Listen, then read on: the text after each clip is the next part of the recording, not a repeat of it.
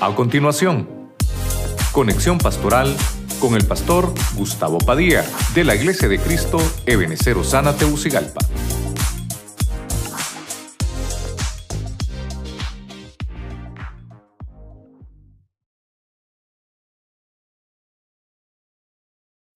La conclusión del hogar de los servidores, tal vez me quedo corto con esas siete cosas.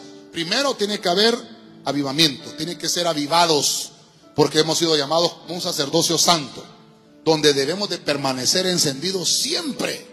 No debemos de apagar la luz de Cristo. Número dos, es un hogar de honrados, el hogar del servidor es honrados, que hay práctica santa, que practicamos la palabra, aplicamos la palabra en nuestra casa primero. Número tres, ah, nuestro primer ministerio es la casa.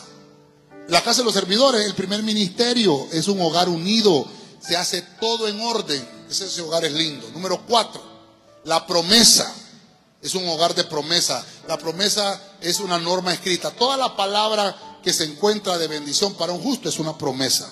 Eso lo encontramos ahí en la Biblia. Es que yo me tengo que aferrar a lo escrito. Yo no creo lo que veo. Yo creo lo que leo en la palabra. Aunque en mi alrededor esté viendo cosas diferentes o difíciles, yo creo lo que leo. Cristo va a estar siempre conmigo en mi casa. Número cinco, cobertura. Es algo que tiene que ver en el hogar del servidor. Autoridad delegada, que debemos de respetar esa autoridad. Respeto mutuo. En la, la primera autoridad en casa es el papá, la segunda la mamá y luego los hijos. Ese es el orden. Número seis, disciplina. La disciplina sirve para purificar al justo para que se corrija lo que está defectuoso. Y por último, comunión. Dios quiere que al tocar la puerta de tu casa tú le abras, porque lo que quiere Él es que tú le abras el corazón.